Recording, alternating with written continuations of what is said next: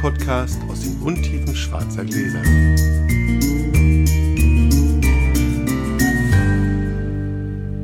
Hi. Moin Sascha, wir sitzen hier gerade so schön entspannt und trinken den letzten Schluck vom Wein, der für viele jetzt schon 14 Tage her ist. Das stimmt. Frohes neues Jahr, liebe Hörer. Ja, frohes Neues. Wir haben natürlich logischerweise beschlossen, zwei Folgen zu produzieren, damit wir im Januar was zu senden haben, wenn ich keinen Alkohol trinke. Deswegen würde ich sagen, wir würfeln direkt los. Ich würfel jetzt einmal los. Hä? Vier? Ja, damit hast du eben noch gewonnen vor einer Stunde. Ja, genau. Für die anderen vor zwei Wochen. Fünf. Jetzt hier. Sauberer Wechsel. Dein Jahr fängt gut an. Jawohl. Ich starte auf der Siegerstraße. Wir trinken Herdad de Peñalosa Crianza aus dem Ribera del Duero vom Weingut Pascual. Cheers. Tschüss. Ah. ah, Rotwein. Nachdem wir das letzte Mal so schwer gemacht haben, jetzt ganz einfach. Riecht nach Rotwein. So eine klein bisschen improvisierte Folge, weil Saschas Flaschenparade erst beim nächsten Mal kommt. Habe ich nämlich verpeilt. Das stimmt, genau. Sonst hätte ich nämlich passend dazu äh, meine Top-Weinerlebnisse des letzten Jahres. Die mache ich aber trotzdem. Dann machen wir das einfach so. Das ist klar. Ja. Aber vorher beantworte ich noch eine Hörerfrage. Problem ist, ich weiß nicht mehr, wie der Hörer heißt und ich weiß nicht mehr, wie die Frage genau war.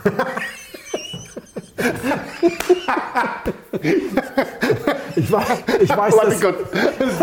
Das ist schön. ich, weiß, ich weiß, das klingt jetzt trunken, das ist es aber gar nicht. Es gibt dafür eine ganz wunderbare Erklärung. Es gibt dafür Bin gleich vorbei, warte, das ist gleich weg. die einzig, die einzig akzeptable Erklärung sozusagen. Die, die Erklärung ist ganz einfach. Diese Frage hat der Hörer gestellt in einer E-Mail, in der er auch das Weinpaket bestellt hat, das wir letztes Jahr gemacht haben. Und diese E-Mail ging ja an die E-Mail-Adresse blindflug.schnutentunker.de und das ist ein, eine gete ein geteilter Account, den sowohl Sascha als auch ich sehen. Ja. Und wir hatten damals, weil das ja 170 E-Mails waren, abgemacht, dass Sascha die raus. alle lokal Ja. bei sich speichern, sodass sie aus meinem Account rausfliegen, damit ich nicht immer diese 170 E-Mails da rumfliegen habe und er sie dann mit irgendwelchen Flags bearbeiten kann, um, diese, um seinen Workflow zu machen. Und deswegen habe ich sie zwar alle gelesen, liebe Leute, ich habe sie alle gelesen, aber Sie verschwand dann. sie verschwand dann relativ schnell. ja. Und deswegen weiß ich nicht mehr, es war. Es ging aber um Folgendes, es ging um die Behandlung von alten Rotweinen Ja. Im Podcast, privat und so weiter. Und äh, vor allem eben die Frage, ob, man die, ob wir die jetzt ja eigentlich dekantieren, so mit Kerze So, und uh. dann und so weiter. Und das tun wir nicht. Nee. Gerade überlegt. Kann ich, kann ich schon mal so, dass die kurze Antwort ist nein. Also doch, Felix, eigentlich schon. Felix zieht dann immer quasi nur ein Schlüppi an, fragt drüber und dann steht er in der Küche mit der Kerze und nur für alle, die mal ein Bild wollen. Nein. Nein. Nein. Ich habe das, als ich meine ersten alten Weine, die habe ich damals irgendwie so ersteigert, in gemisch, gemischten Lots. Da sind dann manchmal auch sehr alte Weine Ja. dabei, so Tode, Tode Brunellos und so aus den 70ern. Da habe ich das tatsächlich ein, zwei Mal so geübt in der Küche, weil ich dachte, dann kann ich das ja mal so machen, Ja. wenn Gäste da sind. Und irgendwann ist mir so die Idee gekommen, ach, ich glaube, meine Gäste finden das ein bisschen überzogen und alt. Deswegen habe ich es nie vor Publikum gemacht. Außerdem habe ich festgestellt, das ist ganz schön schwer. Also es gibt einen Grund, warum Sommeliers das auch mal üben für Ja, die Prüfung und ja. warum das Teil, der Prüf äh, Teil der, des Wettbewerbs ist, wenn es so Sommelier-Wettbewerbe gibt. Da kann schon schnell mal ein bisschen Depot mit durchrutschen. Der Hauptgrund ist aber ein anderer. Ich halte das für Verschwendung. Ja. Wenn ich in ein Restaurant gehe und ich bestelle einen alten Wein und ich habe einen Sommelier vor Ort und der Sommelier führt also dieses lustige Kerzenballett auf, dann ist das in Ordnung. Und dann achte ich auch darauf, dass ich mir das ein bisschen angucke. Es gibt Restaurants, da machen sie es am Tisch, das ist dann aber falsch verstanden, das gehört sich gefälligst am Arbeitstisch, am Guéridon gemacht. Es gibt Restaurants, da stehen die Guéridons so ungünstig, dass du den Leuten immer nur auf dem Rücken starren kannst, dann, dann macht das halt für sich, da kann ich Ja, ja nichts für. Aber wenn ich den Eindruck habe, er kriegt mit, dass ich ihm zugucke, dann gucke ich ihm zu. Das ist meine Respektsbekundung vor dem Handwerk des Sommeliers. Ich finde das ein toller Beruf. Ich möchte ihn nicht machen, aber ich finde es ein toller Beruf. Ja, das sind tolle Menschen. Ich kenne ganz viele wahnsinnig nette. ja. Ich weiß auch, dass die meisten Sommeliers sich freuen, wenn der Gast guckt, das mitkriegen und sich noch mehr freuen, wenn der Gast sagt, ach, gehen Sie noch mal, vielleicht können Sie das so machen, dass wir das auch sehen können. Super. Aber es gibt ein grundsätzliches Problem dabei, also unser menschliches Hirn sozusagen, wir denken, dass da was ist, was da nicht ist. Und das hat, glaube ich, so mit Kindheits- und ähnlichen Erlebnissen zu tun. Wenn ich eine Flasche Apfelsaft nehme, und die ist meinetwegen jetzt naturtrüber, Ja. und die ist nicht ordentlich geschüttelt, und ich nehme diesen Bodensatz und ich trinke den, dann schmeckt der ziemlich merkwürdig. Der schmeckt anders als der Saft. Ja. Wenn ich diesen Bodensatz durch ein Teesieb gieße, dann wird er zwar ein bisschen klarer, er schmeckt aber immer noch anders als der Saft. Beim Rotwein ist es so, du kannst da einen Stab reinhalten und kannst diesen Schmodder aufrühren, solange du willst. Das löst sich nicht, was da drin ist. Denn das, was da unten drin ist an Feststoffen, das war mal im Wein gelöst. Und irgendwelche chemischen Prozesse, wir halten hier keine Vorlesung, haben dafür gesorgt, dass das rausfällt. Rausfällt, genau. Und mit ein bisschen Rühren kriegst du es nicht wieder rein. Das heißt, wenn du das stimmt. durch ein Sieb gießt, landet in deinem Glas exakt der gleiche Wein, der auch in der Karaffe ist. Ja. Es ist also einfach nur Verschwendung. Du könntest es auch in Ausguss gießen. Du könntest auch dein Glas in Ausguss leeren und sagen, oh, diesen Schluck trinke ich nicht, den schicke ich weg. Im Restaurant alles kein Thema, das ist Teil des Handwerks, alles gut. Da gibt es ja auch einen Probeschluck für den Somm. Da sage ich, jede Flasche 5 CL gehen ab für den Weinservice. Wenn die Pulle 150 kostet, sind das eben leider entsprechend 10 Euro. Das stimmt. Ist halt so. Gehört sich so. Und ist auch eine Respektsbekundung. Ich würde nie sagen, nehmen Sie mal einen Trichter und einen Sieb hier. Aber zu Hause nehme ich genau das. Ja Trichter schön, genau. und ein Sieb, ein Dekantiertrichter mit einem Dekantiersieb. Die sind super fein gewoben, sind aus Metall, Ja. sind erheblich engmaschiger als Teesiebe. Wenn ich das nämlich durch ein Teesieb gießen würde, hätte ich eine ganze Menge Körnerzeug im Genau. Glas. Aber die sind so eng, da geht nichts durch. Der zweite Vorteil ist, die meisten alten Weine, die ich trinke, wenn es nicht gerade 47er Dom Perignon ist, sind so alt, dass sie eigentlich eine kleine Sturzbehandlung vor dem Trinken ganz gut. Also sie sind genau so alt, dass ich sage, nicht lange belüften, sondern kurz belüften, reintragen, Trinken. in die Runde trinken. Fünf bis zehn Minuten oder eben alternativ Sturz. Und wir haben in Folge 83 Riesling dekantieren die Kamera angemacht und das mal vorgeführt. Und wenn ihr das jetzt nochmal sehen wollt, ich habe es extra nochmal nachgeguckt, ab Minute 30, da geht ihr auf YouTube, Blindflug-Channel, Folge 83, dann scrollt ihr vor, schiebt ihr vor auf Minute 30, dann kommt mein und Saschas Dekantiertrichter zum Einsatz. Der Vorteil ist, du kannst es oben langsam reingießen, aber durch die seitlichen Öffnungen wird Kriegt dann immer ordentlich Luft. Das richtig gedrückt an Genau. die Innenwände der Karaffe, läuft dann da runter und hat die Sturzdekantierung, Sturzdekanter, was auch immer. Genau. Und im Sieb findet sich der ganze Schmodder wieder, nichts davon geht ins Glas. Deswegen benutze ich nur das. Und gerade wenn du, was wir ja auch immer so sagen, wie zum Beispiel bei dem Leoville Porphyre, den wir hier hatten für 180, wo wir sagen, das ist total klasse, kauf den zu viert, jeder, jeder ein bisschen weniger als 50 Euro und top, und du hast einen 96er Modo, nee, dann will ich doch nicht 4 CL unten in der Flasche lassen, nur gar, damit gar es ästhetisch aussieht. Nee. Was soll's? Ist ja auch irgendwie ein Zehner. Das ist der erste Teil. Zweiter Teil, meine Weinerlebnisse des Jahres. Wir haben in der letzten Folge über diesen wahnsinnig schönen, netten Weinabend gesprochen. Das war eines meiner Weinerlebnisse des Abends. Und neben diesem Weinerlebnis des Abends habe ich drei Weinerlebnisse des Abends noch, die ich gar nicht unbedingt in eine Reihenfolge bringen würde. Ich das haben wir schon mal gesagt, vergleichen ist immer blöd. Außer eines. Eines ist das Weinerlebnis des Jahres. Ähm, das ist, wird jeder hinterher verstehen. Das erzähle ich jetzt, aber nicht erzähle ich, wenn wir den Wein aufdecken. Der hat damit nämlich zu tun. Ich bin also nicht ganz unparteiisch. Ach Gott, ehrlich. Das, äh, Aber ich finde ihn ziemlich gut. Das ist schon mal vorneweg. Also um, um nicht, um auch sozusagen deine äh, Unparteilichkeit zu unterstützen. Also ohne, Und, und, ja, ohne Wertung, eher dann in zeitlicher Reihenfolge.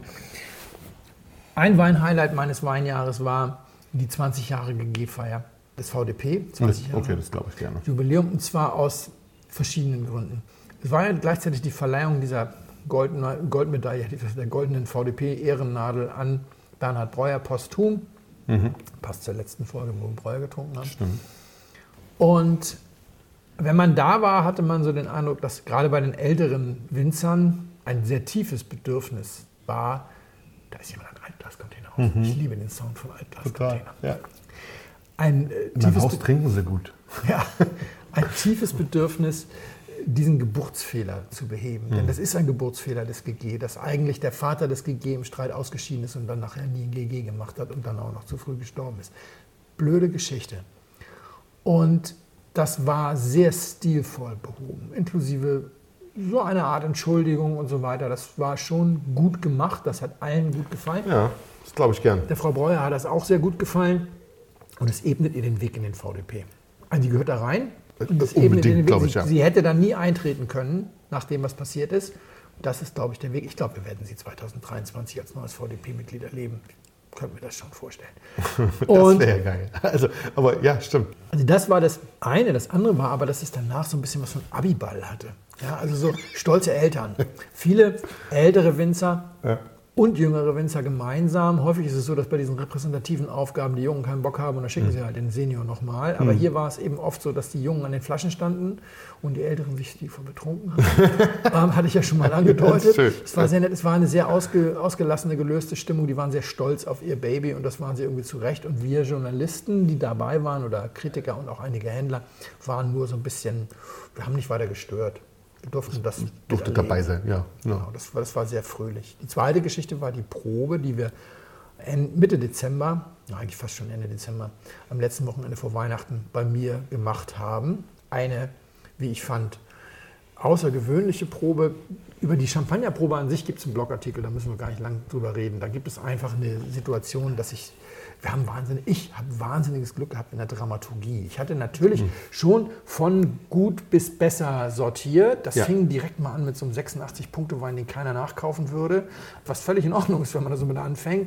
Und endete aber mit so einem Wein, der eben dann auch 9 zu 0 gewonnen hat, was man auch selten in der, in der Probe hat. Und dieser Verkostungsteil war, war schön. Das habe ich mir ein bisschen was gedacht, dass es gut aufgegangen ist. War sehr schön. Ab dem zweiten Flight wurde gestritten, inhaltlich, weil das war ein Rosé Champagner mit Rotweinfärbung. Und da fanden die einen den einen sehr rotweinig und die anderen den anderen. Das war ja schon mal ganz gut. Der dritte Flight waren die Nonkonformisten, inklusive hier Charles Dufour, der so ein bisschen da gerade der Halbkönig ist.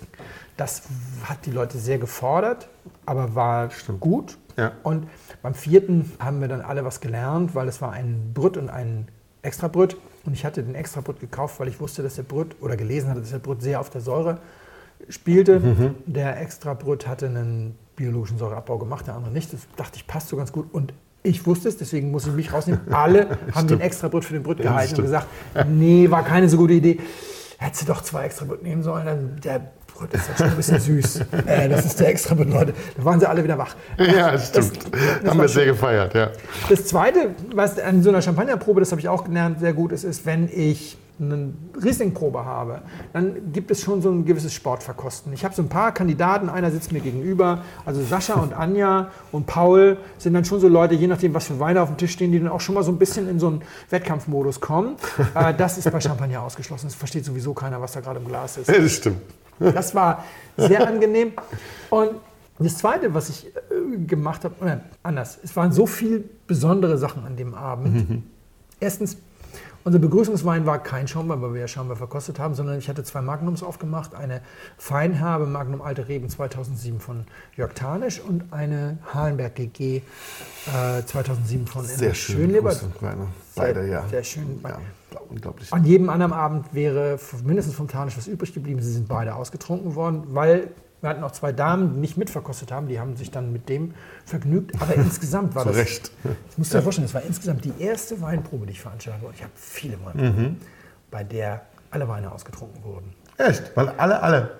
Ja. Jeder, jeder, der Weinproben veranstaltet, weiß, am nächsten Tag, wenn du aufräumst, echt noch meistens am Abend Ja. nicht mehr so ganz fit aufzuräumen, weil findest du immer, ach, hier ist ja noch so viel drin und da ist noch alles. Und zwar auch deswegen, weil an einer Stelle, ich glaube, es war Paul, sagte, wir brauchen eigentlich nichts Neues aufzumachen. Wir haben hier so viele schöne Weine stehen, lass uns die doch erstmal austrinken und alle waren einverstanden. Die Champagnerprobe haben wir dann nach der Vorspeise gemacht. Ja. Witzigerweise, ich hatte neulich eine Folge gemacht darüber, wie man Proben organisiert. Ja. Und der Kollege, der diese Frage gestellt hat, hatte mir dann Rückmeldung gegeben und gesagt, ich habe aber eines gelernt, man muss so früh wie möglich essen. Die waren relativ schnell voll. Habe ich gedacht, ja, bei mir sind sie zwar ein bisschen disziplinierter, aber bei Champagner bestimmt. Außerdem hatten wir ja zwei Händler mit Stimmt. an Bord, die erst noch mal irgendwie in den Laden, da war nicht klar, ob die es rechtzeitig schaffen würden. Deswegen hatte ich die Vorspeise und das war Lachs, der hatte viel Fett, das hat den Magen Das war ausgekleidet super, ja. Vorgezogen mit den beiden Magnums, war alles gut. Alle waren noch auch so im Defensivmodus, was das Trinken angeht. Und dann haben wir erst die Champagnerprobe gemacht. Und dann habe ich mir einen Kindheitstraum erfüllt. ich habe dann nämlich fünf Rotweine auf den Tisch gestellt, die unterschiedlicher kaum sein könnten, sodass relativ schnell klar war, die haben nicht viel gemeinsam. Und habe gesagt, hier, ich erwarte jetzt von euch in einer halben Stunde einen Vortrag, was Wir das dachten, ist. er verarscht uns, hat er aber nicht. Er hat das nicht verarscht, er wollte wirklich Wir wissen, sind was von, das von mir ist. aus sind wir in der, Wal- in der Waldorfschule, ihr könnt zusammenarbeiten. Von mir aus könnt ihr den Vortrag sogar tanzen, aber ich will wissen, Und, wenn, und ich will das einstimmig wissen. Und wenn jemand eine abweichende Meinung hat, muss er aufstehen und sagen, ich bin abweichender Meinung und muss die dann auch benennen. Und dann habe ich mich verzogen und habe das Fleisch bereit. Ja. Sozusagen. Hab zum Essen, aber da war der sehr nett. Ich hatte auch, da muss ich sagen, war ich wieder Zuchtmeister. Ich hatte allen gesagt, schenkt euch kleine Schlucke ein, damit wir mit diesen fünf Flaschen dann auch locker übers Essen Ja. kommen. War sehr perfekt. Wir haben die fünf dann alle aufgerissen und spektakulär. Also sie haben alle zusammengearbeitet. Stimmt, haben wir. Sie waren am Anfang sehr nah dran. Der einzige Wein, der wieder, wieder, der einzige Wein, der wieder sofort von allen komplett korrekt verortet und auch kein einziges Mal in Frage gestellt wurde, war der deutsche Spätburgunder. Das war die stimmt. lange Goldkatze, Ja, vier genau, aus da waren sich 15. alle einig. Also okay, deutscher Pinot, zack, Haken dran, A1 haben wir schon. Bei dem ersten, dem Chianti Classico Riserva von Riecine, der hier schon oft aufgetaucht ist, Waren, weil er waren, so Flo gut und ist. ich, waren Flo und ich in Italien und haben uns dann wegquatschen lassen. Ja, aber ich glaube, es war noch mehr vor dem Essen und zum Essen in Italien. Mhm. Dann habe ich abgeräumt. Und wenn ich abgeräumt habe, haben die Leute sich nach Spanien gequatscht. In Spanien ge- Ja, original. Keine Ahnung. Ja. Der dritte Wein, die totale Enttäuschung. Am Anfang noch ganz gut, aber ich hatte den schon belüftet. Das war 2012 Stark Sleep Vineyards SLV, Cabernet Sauvignon aus Ach, Kalifornien. das war wirklich schade. Das war Der wurde, wirklich der wurde schade. immer diffuser, Ja. obwohl er die ersten vier Stunden an Luft echt noch zugelegt hat. Kann passieren, so einen Wein muss es auch jeden Abend geben. Der fünfte, Bourrenat heißen die? Oder Bo Brunner. Bourrenat, Chateauneuf de Pape 2010. Der war sehr, sehr klassisch. Der wurde, glaube ich, auch, habt ihr, habt ihr nur ins Languedoc gepackt oder Ja, sowas? ja. Habt ihr nicht so weit weggepackt, das war okay. Der war auch sehr, sehr schön und der fünfte Wein im Flight war dann ein eigentlich relativ einfacher Massolino Barolo. Ja. Der klassische Serra Lunga d'Alba Barolo, also keine Lage, 14. Das fand ich auch sehr, sehr akzeptabel, den ins Burgund zu packen. Stimmt. Also Barolo ins Burgund zu packen ist nicht schlimm. Und Nee, da- nee, das stimmt. Das Aber war da waren einfach- wir tatsächlich alle. Ja, ja, hat viel Spaß gemacht. Ja. Alle hatten immer, immer Lust, nach dem Öffnen nachzuprobieren. Es war ein wahnsinnig geselliger Abend. Wir haben dann, das haben wir im letzten schon mal angedeutet, noch, habe ich dann noch vier Süßweine als Dessert. Ich hatte keine Lust, Dessert zu kochen. Da gab es dann, ich glaube, Ausleseversteigerung Goldkapsel von Schäfer Fröhlich. Ja. Das war ein schwieriger Wein, weil der hat gestunken. Oh, Ich fand es trotzdem gut. Aber äh, Ja. Dann ähm, Ja. Eiswein von der Hahnmühle, alles 2018. Und dann eine Beerenauslese und Trockenbeerenauslese von Jakob Schneider. Da war, wie gesagt, die Beerenauslese. Mhm. Bombig, viel ja, ja. Bombig. Mhm, Ich hoffe, stimmt. So, das war das zweitschönste. Jetzt erzähl doch mal was über den Wein. Also, Rotwein, wunderbare Bärennase, ja? ein schönes Holz, ein ganz sauberes Holz, ganz fein, ähm, aber nicht wenig, ja? Ja. aber nicht störend. Also eine ganz, ganz, muss ein ganz schönes Holz sein, ganz feines Tannin. Hinten raus aber schön zupacken, bleibt ewig lange, finde ich, hinten im, im, im, Hinter, also hier so in der Kehle hast du so ein, so ein ganz langes, Ja. so ein ganz langes Tanningerüst drin, was da so hängt. Ganz toll, schöne Säure. Ich würde sagen, ein bisschen älter, also schon gereift. Nicht, n- nicht, Bisschen, nicht, gereift. nicht jung auf jeden Fall, also so jetzt so 15. Nee, ist ein bisschen jünger. Ist, glaube ich, 19. Oh Gott, jetzt habe ich schon wieder nicht geguckt. Ist, glaube ich, 19. Ah, toll. Ist 19, aber ein Ausbau, der die Luft nicht scheut. Okay. kleine Fässer und auch in der, in der Weinbereitung jetzt nicht so mit Schutzgas oder so, sondern schon so ein etwas oxidativerer Weinbereitung. Ich ergänze mal, ich finde ihn auch ein bisschen rustikal auf eine unglaublich angenehme Art und Weise. Ja. Der hat nämlich satte Frucht noch dazu, die das alles noch so ein bisschen auskleidet. Und das ist schon Schmackofatz. Ja, ist es. Definitiv. Und das Holz ist tatsächlich ziemlich gut, ja. Ja. Das Holz boxt fast äh, eine Gewichtsklasse über dem Rest des Weines. Trinkt es gern, wird, wird dazu aber gern was essen. Ja, So. Oder Käse. Bist du so Käse, Ja. so ein Käsesalami-Plättchen, sowas. Ja? So ganz wahnsinnig leicht ist er nicht, das stimmt. Ja, finde ich auch. Und ich würde ihn jetzt 19 dazu sagen. Also jetzt nicht, also 19. im ersten, im ersten Augenblick war ich ein bisschen in Spanien. So, gefühlt. Ja, das ist ja wie mit dem Rädchen. Ne? Ich habe den Leuten nachher auch wieder gesagt, die ersten Eindrücke sind ja meistens die korrekten. Es ist ja immer dieses, wenn man sich dann davon wegbewegt. Ja, ja. Also außer man hält einen Pichler für einen Rotwein, das ist dann kein guter erster Eindruck. Dann hätte man sich dann noch... da kann man, kann man sagen. Ja, äh, gut. Nein, aber das ist richtig, das ist Spanien, ja. Ja, ist gut. Ist wirklich Das ist Ribera del Duero. Ribera del Duero. Ja, und die Begegnung dazu, die Geschichte dazu, ist meine, mein schönster Weinmoment im Jahr 2022 war natürlich meine erste Weinreise mit meiner Tochter Ja, gut. ins Ribera del Duero. Sie hat die Drohne geflogen. Sie ist die Drohne geflogen und äh, hat Luftbilder gemacht. Sie hat die Kamera bedient. Und wir haben zwei Weingüter besichtigt und den ersten hatten wir schon. Das war Ja. Zinker Rottmar hatten wir hier im Podcast und jetzt habe ich gedacht, machen wir doch nochmal. Es ist also wieder ein Wein aus meiner äh, Kollektion bei Vipino. Man kann den kaufen, das ist aber nicht der werbliche Anlass, der mich hier dazu, sondern die Geschichte ist folgende. Ich erzähle nicht die ganze Geschichte, denn wenn das hier live ist, wird es hoffentlich auch schon einen Blogbeitrag geben Okay, zu der, zum Rest Luft. der Geschichte. Ich habe ein bisschen Luft dafür. Wir sind da hingefahren und dieses Weingut ist ein Familienweingut und ich wusste, dass der Senior dass, oder dass der Chef auch Präsident des Konsortiums Ribera del Duero ist. Ach. Und ich kannte die Weine, ich kannte sie von der Pro-Wein, ich hatte sie probiert, ich wollte sie für die Vipino-Kollektion haben und die Rosa, die uns da betreut, die Exportmanagerin, sagte, ja, wenn ihr da vorbeikommt, super, ich komme rein. Ich habe eigentlich Urlaub, aber ich komme rein. Da ich gesagt, das ist ja schon mal sehr, sehr nett. lieb, ja, und dann habe ich mich mit ihr so ein bisschen unterhalten. Der Chef war noch nicht da, sie hat uns ein bisschen rumgeführt und dann habe ich gesagt, der ist ja Präsident, oder? Sagt sie, ja, ist er. Es ist so ein richtig bäuerliches Familienweingut, ja. Und Ribera del Duero, das Konsortium, das ist ein Millionärsclub.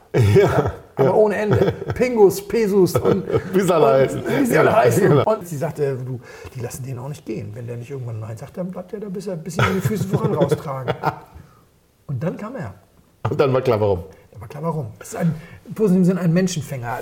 Ich würde mal sagen, vielleicht fünf, sechs Jahre älter als ich. Fröhliches Bäuchlein, so lustig lachende Augen, Turnschuhe, kommt rein, sieht uns, sagt Hallo, sieht meine Tochter, sagt, Mädchen, du siehst hungrig aus. Meine Tochter lächelt verlegen und sagt, warte mal kurz.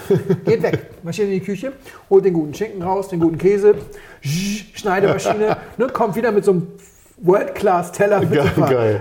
Ja, super. äh, Schinken und so, das ist der Käse, das ist der Käse, hier ein bisschen frisches Brot und ein bisschen Schinken. Und meine Tochter strahlt ihn an, ist ganz glücklich. Er nickt, dreht sich um und sagt, jetzt können wir reden. Sehr geil. Sehr, sehr, okay. Also, ja, gut, und hätte er mich so gehabt. Also Und- wirklich, wir schon mal von vornherein. Und das, und das Weingut ist total, das ist eigentlich so rudimentär. Da ist überhaupt nichts Besonderes dran. Das ist 87 eingeweiht. Das ist also ein Neubau sozusagen. Das Weingut ist seit 700 Jahren am Start. Ob es immer diese Familie war, weiß ich nicht. 700 Jahre. Ist schon ein Stück, Und wahr? dann haben wir den Keller besichtigt, den sie aufgegeben haben. Der stammt aus dem 14. Jahrhundert und darüber lest ihr dann alles, weil es auch ein paar schöne Fotos gibt. Leider haben sie mir zwischendurch Handy geklaut. Ein paar Fotos sind dann weg gewesen, aber ein paar hat auch meine Tochter gemacht und andere haben wir noch vom Weingut bekommen. Und dann weißt du auch, warum die sich so ein einfaches Weingut gebaut haben. Weil die kamen aus 1370 mit der Hand zwölf Meter unter der Erde irgendwie so ein komisches Ding da reingegraben und haben sich jetzt Hightech gebaut, was Ja. die halt unter Hightech verstanden haben. Ja. Und die sind so bodenständig. Und die, die Leute gehen, glaube ich, für diesen Mann die extra Meile. Und deswegen sind auch die Trauben, die haben 250.000 Flaschen, kaufen die Hälfte zu und sortieren oben auf dem Parkplatz, also haben sie ein Geil. Zelt und dann wird das runtergeschubst und das Ding ist dann unterirdisch sozusagen. Der Rest ist in die Erde gegraben und vermischen direkt vorne an ihre Trauben mit den Trauben des Zukaufs, weil die Trauben des Zukaufs aber verlässlich gut sind. Nicht wie anderswo, wo Ja, ja. das geteilt wird. Es gibt eine Einzellage, das sind nur ihre eigenen Trauben, die werden komplett anders behandelt, aber die kosten auch 50 Euro, ist auch was anderes. Ja. Und dann machen sie einen Wein, vier äh, Tanks, also große Tanks, Groß, oder fünf, halt, ja. ganz groß, ganz einfach, abbeeren, einmeischen, rein da, gern. Dann wird das abgepresst und auf Barriques verteilt, wobei ein Teil bleibt direkt drin und wird dann nach zwei Monaten, glaube ich, auf, der, auf, dem, auf den Schalen dann als äh, Joven direkt auf die Flasche gefüllt, drei Monate gelagert und geht raus. Es ist immer der gleiche Wein. Der geht, in die, der geht dann in die Fässer und dann wird nach 15 Monaten jedes Fass probiert. Dann kriegt das ein X oder ein O sozusagen mit Kreide drauf. Ja, schön. Und X bleibt liegen, hat Potenzial, könnte die Crianza werden und O wird gefüllt als, äh, sorry, könnte die Reserva werden und O wird gefüllt als Crianza. So, ja. Deswegen kostet die Reserve auch nur 10 Euro mehr als die Crianza. Also keine besonderen, Ja. einfach nur die zwei, die anderthalb Jahre zusätzliche Lagerung plus dann noch Lagerung in der Flasche und so weiter. Alles ein Saft. Den Choven haben wir nicht bei Vipino, weil das so billig ist, dass da, da hast du keine Marge Ja, mehr ja, drauf. ja, Das okay. funktioniert aber nicht. Das kostet nicht mal 10 Euro. Ja, Das ist im Ribera, kriegst du sonst nur echt Schrott dafür. Sage ich jetzt mal so. Ich habe ein paar Sachen, ich habe aber eine Weinfabrik da besucht. Und also total spektakuläre Leute. Und das Weingut heißt Bodegas Pascual. ja. Enrique Pascual ist der, ist der Senior oder ich weiß nicht, ob er Senior ist oder auf jeden Fall der Mann, der es macht. Und, und Peñalosa heißt die Weinserie, das ist also ihre Basis und das ist nur die Crianza. Und das kostet nur 15 Euro. Das ist gut. Und das ist so rustikal, sowas trinke ich gerne zu Hause, wenn ich auch mal wieder runterkommen will von den ganzen total entspannt. Und die Reserva, die dann 25 kostet, ist großartig. Und Kannst du dir super abends auf, auf Genau. der Couch reinzimmern. Ja, Entschuldigung. Nein, das ist richtig. Das ist, genau, die Reserva ist eben nicht der Festtagswein, sondern nur der Sonntagswein. Ja. Festtagswein ist dann die Einzellage Ja, ja. 50. Habe ich noch eine Flasche, haben sie mir geschenkt. Auch das gehört dazu sozusagen. Nimm mal mit. Die trinken wir dann immer bei einer anderen Gelegenheit. Sehr gut. Du bringst uns jetzt, Jetzt muss ich erstmal nochmal hier Gläser spülen, weil weil es weiß wird. Musst du mir vorher sagen, nicht, dass ich schon wieder einen Weißwein von Rotwein halte. das machen wir jetzt immer.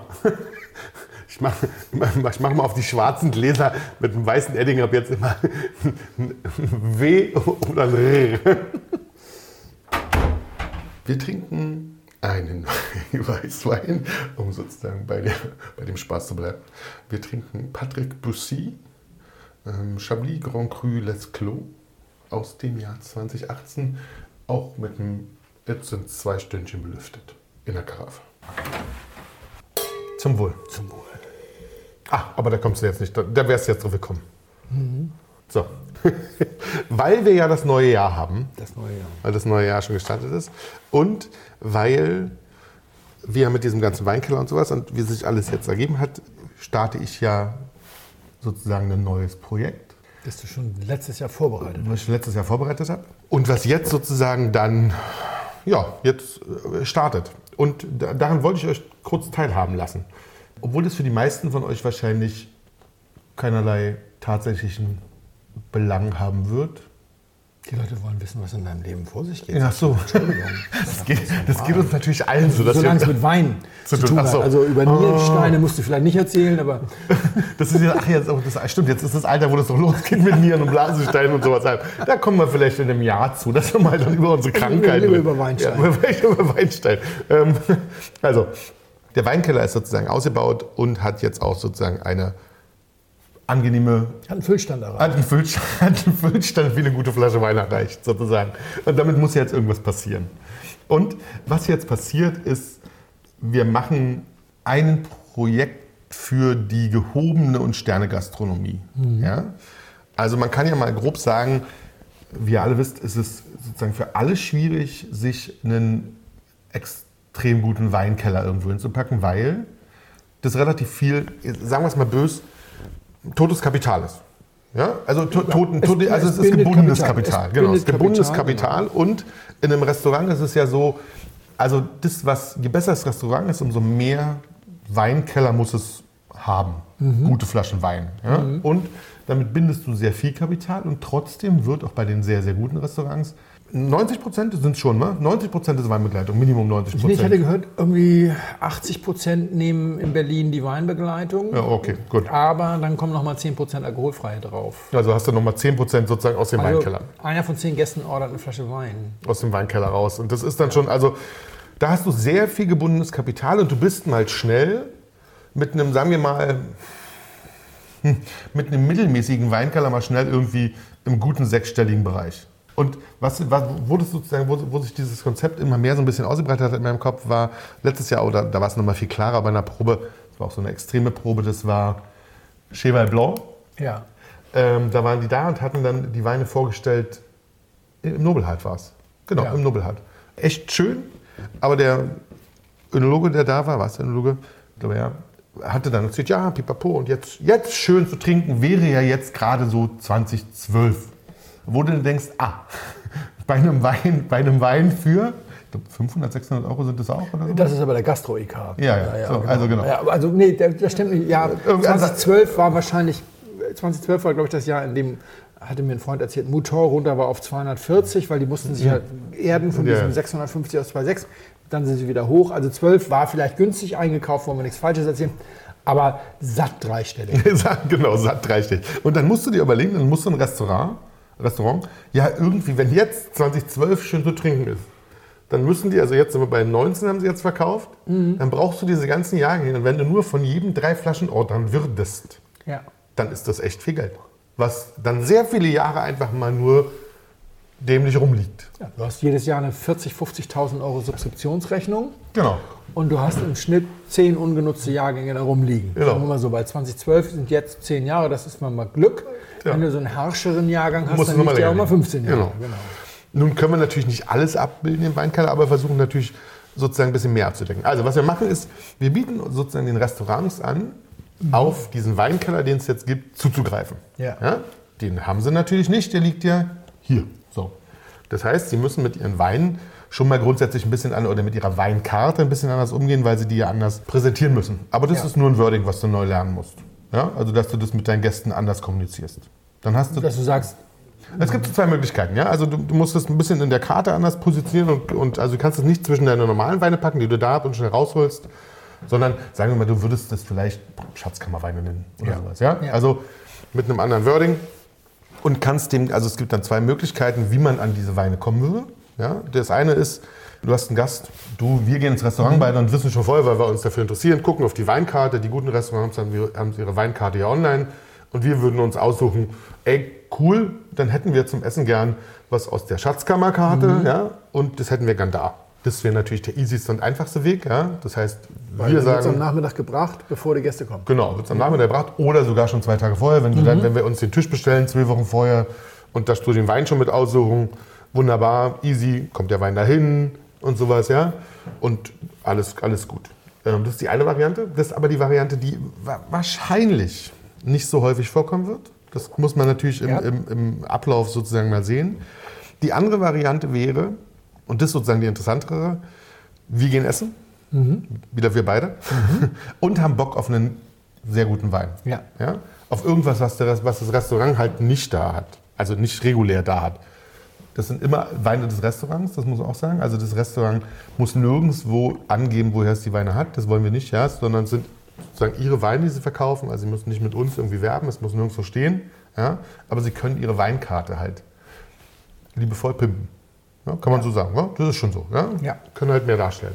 Also wir gehen ins Restaurant und setzen uns hin. Das geht also in dem Fall sozusagen nur bei gehobener Gastronomie oder bei Nerds.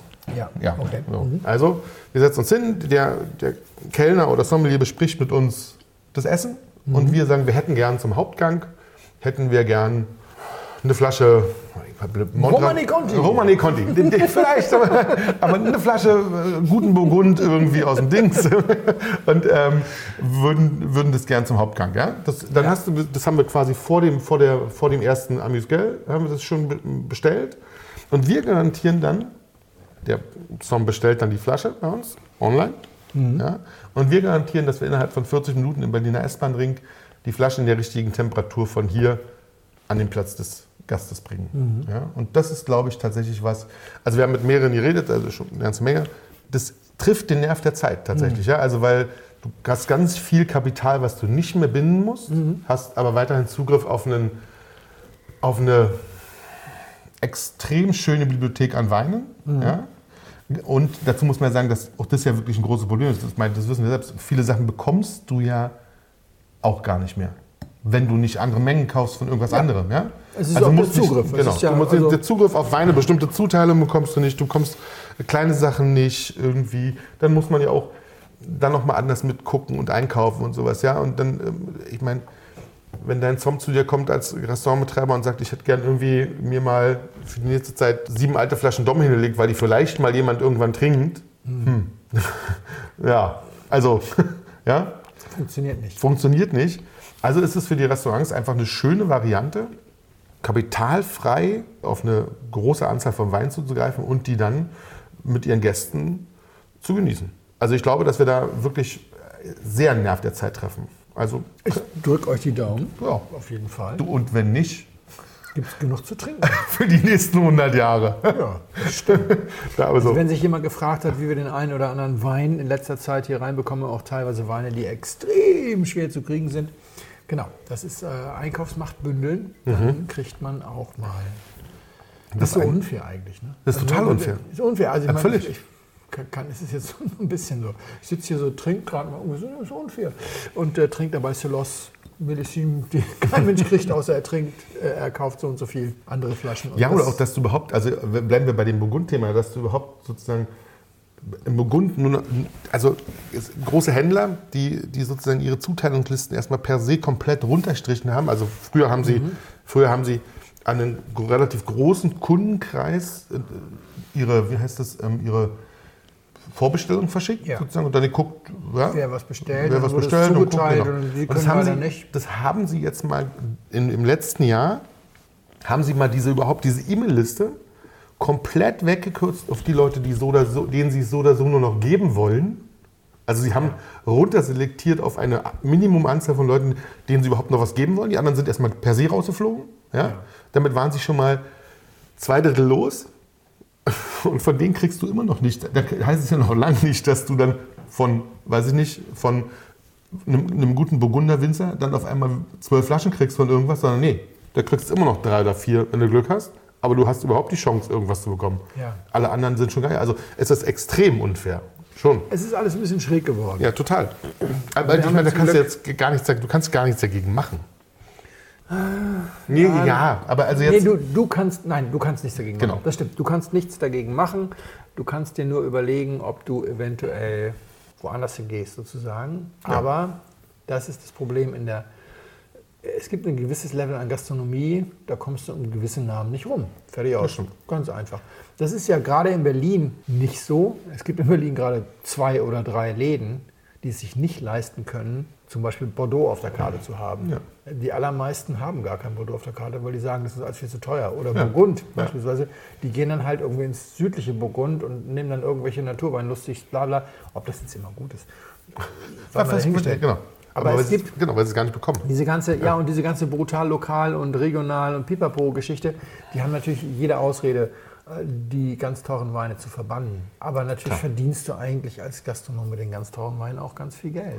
Das muss man schon auch so sagen, ja. Und ich meine, es gibt genug, und da ist Berlin halt auch ein gutes, heißes Pflaster für. Und Berlin hat sich auch da wirklich nochmal bei allem drum und dran gewandelt, ja. Also es ist einfach in der Stadt ist nicht wenig Geld im oberen Segment. Das kann ich immer nicht beurteilen, weil die Städte, aus denen ich komme, in denen war Das Geld noch viel habe, schlimmer. das Geld viel, war viel mehr Geld. Also, Aber das hat sich, Berlin hat sich da gewandelt. Das tatsächlich, Ja, also man hätte weil jetzt vor zehn Jahren arm und sexy, ist jetzt Ja. tatsächlich nicht mehr so richtig wahr. Aber ich bin halt aufgewachsen mit der Maxime, ich komme aus Hamburg und ich bin aufgewachsen mit der Maxime Berlin und Hamburg haben eine Sache gemeinsam und eine Sache unterscheidet sich ganz stark. Was gemeinsam ist, das gleiche Bruttoinlandsprodukt. Ja.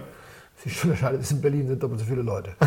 Dann musst du nicht mehr fragen, wo das Geld ist. Ja, das stimmt. ja, da ist So. dran. Ja. Und, und ich weiß nicht, wie sich das Bruttoinlandsprodukt jetzt entwickelt hat in Berlin, keine Ahnung. Nee, es ist ein super spannendes Thema. Ich wünsche euch super viel Erfolg. Das wird spannend. Das wird, du bist ja du bist da sozusagen live dabei. ich bin live dabei. Weil Felix ist ja auch der Einzige, der sozusagen unten im Keller noch sein eigenes Fach, äh, Raum, seinen eigenen Raum hat. Stimmt. Ich sehe dann immer, wie die, wie die Füllstände sind. mein Fach ist aber abgeschlossen. Meine Lieblingsweine darf keiner verkaufen. Ja, ist äh, abgeschlossen. nicht im System. Genau, abgeschlossen und ähm, sicher. Sehr, Sehr schön. gut. Jetzt Wein. Ich merke gerade, ich bin heute, ich habe ja vor einer halben Stunde oder vor einer Stunde einen Weißwein für einen Rotwein gehalten und jetzt bin ich schon wieder gerade so, also das ist kein Rotwein, das ist ein Weißwein, aber ich bin gerade so völlig lost und ich merke offensichtlich ist heute ein Tag, an dem ich nicht gut im Verkosten bin. Ich habe eine gewisse Süße festgestellt, die mich ein bisschen einschränkt, wo es herkommen könnte. Ja. Außerdem habe ich den Eindruck, dass es etwas reifer ist. Ich glaube, dass wir ein paar reife Aromen haben und dass das so einen Schmelz hat, der sich so ein bisschen um die Säure wickelt, bei dem ich denke, das ist jetzt auch schon ein paar Tage alt. Nehmen wir mal, machen wir Butter bei die Fische. Mehr als fünf Jahre alt. Mehr als fünf Jahre alt, bisschen süß, bisschen deutsch dadurch. Ich kriege nicht so richtig den Schritt zum Riesling. Den kriege ich nicht so richtig aromatisch. Und dann denke ich wieder, oh, dann bin ich ganz woanders. Dann bin ich wahrscheinlich völlig falsch. Ich gucke jetzt gerade bewusst dem Sascha nicht ins Gesicht, sondern hier auf ja. auf meinen Glasdeckel, weil ich mich nicht beeinflussen will. Nee, ich merke tatsächlich, dass ich heute, glaube ich, nicht verkosten kann. Also ich bleibe bei der Süße, ich bleibe bei der Reife und ich bleibe bei Weiß. Gut, das hatten wir aber auch schon geklärt, dass das Weiß ist. Ich habe einen gewissen Schmelz. Das ist mehr so ein Shannon-Schmelz als ein alter Riesling-Schmelz. Ich habe überhaupt nichts, was mich an Riesling erinnert. Und ich bin jetzt so in meinen eigenen Gedankengängen gefangen. Das, was, was, was so süß schmeckt, eigentlich meistens aus Deutschland stammt. Ja, aromatisch ist das indifferent. Also wüsstest du jetzt eine Frucht zu benennen? Nee. Also es hat was Fruchtiges, Das hat es total, ja. Aber es, ist, es, es stimmt, es hat, es, hat, es hat schon, Felix recht, es hat, es hat, es ist nicht süß, also wenn man jetzt mal klar ist, es ist nicht Nein, süß. es ist nicht kein es ist ein Süßwein. trockener Wein. ja, ja, ja, ja, aber es ist eine süße Ähm, aber es Frucht. hat eine süße Frucht, genau, das stimmt schon. Sehr auskleidend, es ist ein bisschen opulent, das muss man auch dass sagen. es Das, 0 Gramm Zucker sind, glaube ich auch nicht. Nee, Ich glaube nee, schon, das hat diese minimal dienende Restsüße, die du mehr in Nordeuropa findest als in Südeuropa. Das, das war, war das, was ja. ich meine. ja, ja, das, das, kann, das kann sein. Ich finde ihn auch opulent, ich finde ihn Opulent ist ganz gut, ja. ein bisschen butterig sogar. Ja? Mhm. Aber das hat sonst nichts von Chardonnay. Aber dann ist es Chardonnay. Ist Chardonnay, Also, ja, hm. Ein bisschen butterig stimmt, aber ich habe nämlich immer dann als nächstes gedacht, was würde der Sascha mir einschenken. Aber für Chardonnay anders. Wenn Sascha mir Chardonnay einschenkt, ist er meistens so gut, dass er auch ein bisschen tänzelt. so, sagen wir es Ich hätte, mal so. ich, hätte, ich hätte tatsächlich, also es, es, ist, es ist ein Chablis Grand Cru. Grand Cru ist ja meistens mit Holz. Grand Cru ist meistens mit Holz, auch im Chablis, das stimmt. Aber ich hätte ihn auch nicht ganz so butterig erwartet, ehrlicherweise. Ja? Also ich hätte, ich, also dieses, dieses etwas opulent, ich habe es aber vorhin tatsächlich noch mal gelesen und das äh, ist schon so, es scheint, Wo kommt die Süße? Hat er Alkohol? ich hole die Flaschen. Mach mal, Ähm, ja. 13 hat dann nur, also nur, Das aber gelogen. Nee, wir haben ja gerade festgestellt, dass es mittlerweile auch im, im Burgund, haben wir da neulich drüber gesprochen? Das ist im Burgund immer häufiger. Nee, Olli hatte mir ja neulich einen Burgund mit Restsüße eingeschenkt. Ein Vire Clissé, wo Ja. die Appellation sogar sagt, 4 Gramm Restsüße, 5 Gramm ist gar kein Problem. Also die nähern sich dem gerade an. Das ist ja überall das Problem mit dem Klimawandel. ja, das stimmt schon. Also wir haben hier Chablis Grand Cru Le, Le Clos von Patrick Poussy. Ja, Mensch. Ich finde ihn, nicht- ich find ihn nicht schlecht, aber ich finde ihn auch nicht herausragend. Da Also muss wenn man du mir jetzt sagst, dass das irgendwie der heiße Scheiß ist, der 70 Euro kostet, bin ich traurig, weil das schmecke ich da nicht weg. Mal Na, also gerade wir sind ja bei, bei, bei Chablis Grand Cru sind wir natürlich über 70 Euro. Ja, ich glaube, es gibt auch noch welche, die unter 70 Aber nicht mehr oder? viele. Ja. Aber so, also ist noch nicht über, noch, noch ist es zweistellig. Ja, ist zweistellig. Ja. Ja, okay. Also dann, Ich, also äh, ich, hm. Jetzt kommen wieder ganz viele Hörer und sagen, es ist zu jung. Also wir haben schon öfter 18. junge, genau, es ist 18. Wir sind ja mittlerweile auch schon alle so alt, ihr auch, liebe Hörer. Weil wir sind jetzt in 23. Das ist jetzt auch schon fünf Jahre her. Das ist kein Jungwein mehr. Der hat Das jetzt stimmt. auch drei Jahre irgendwie auf der Flasche gelegen. ja, das muss man schon so sagen. Ich, ich bin auch nicht ganz, also äh, das ist, äh, Ja, je öfter ich diesem Jahrgang begegne, desto mehr denke ich, ich bin so froh, wenn diese 18er irgendwie verschwinden. Also das ist kein schlechter Wein. Ja, das muss Das man ist mal so sagen. Wein, ja, ja, das ist ja. ein guter Wein, aber ähm, also sagen wir mal, da war der Pichler in Weiß und der AIA Ja, Welten besser. ja. Muss man mal so sagen. Ja, also das ist schon so. Aber es war natürlich, ich wünsche uns ein ganz schönes Blindflugjahr. Sechstes Blindflugjahr. Wir haben zwar noch keinen fünften Geburtstag, aber es, ist, es wird das sechste Blindflugjahr. Krass. Sehr geehrte Damen und Herren, im Namen von Flugkapitän Felix Botmann und Co-Pilot Sascha Radke darf ich mich ganz herzlich bei Ihnen bedanken, dass Sie sich heute für Blindflug entschieden haben. Wir hoffen sehr, Sie hatten eine angenehme Zeit an Bord and wish you a safe onward journey und allzeit einen guten Wein im